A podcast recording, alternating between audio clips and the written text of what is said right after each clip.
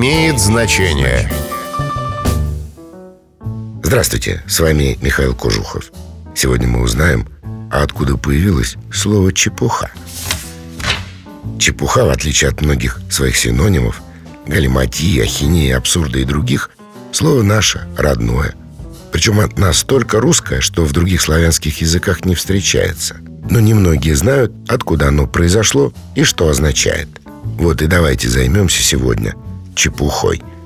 В конце 17 века чепухой стали называть нащипанные мелкие ломтики картофеля или других овощей, пожаренные на постном масле.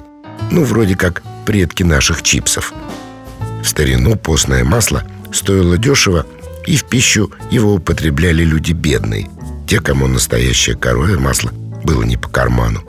Само собой, что еда на постном масле готовилась довольно скудная, не очень сытная. Одним словом, не еда, а чепуха на постном масле. Так и родилось это крылатое выражение. Кстати, с самим словом «чепуха» связан любопытный анекдот.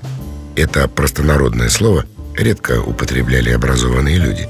Но императрица Екатерина II его знала.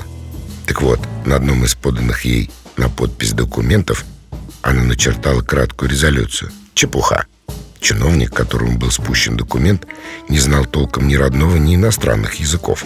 О содержании резолюции он догадался, но счел слово «чепуха» французским и прочитал его, как если бы оно было написано латинскими буквами. В общем, получилось у него слово «реникса». В результате новое словечко отправилось гулять сначала по канцеляриям, а потом перешло и в книжный язык. Например, книга профессора Китайгородского, посвященная различным лженаукам, так и называется «Реникса», а проще говоря, «Чепуха».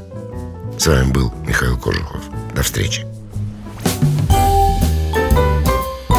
Имеет значение.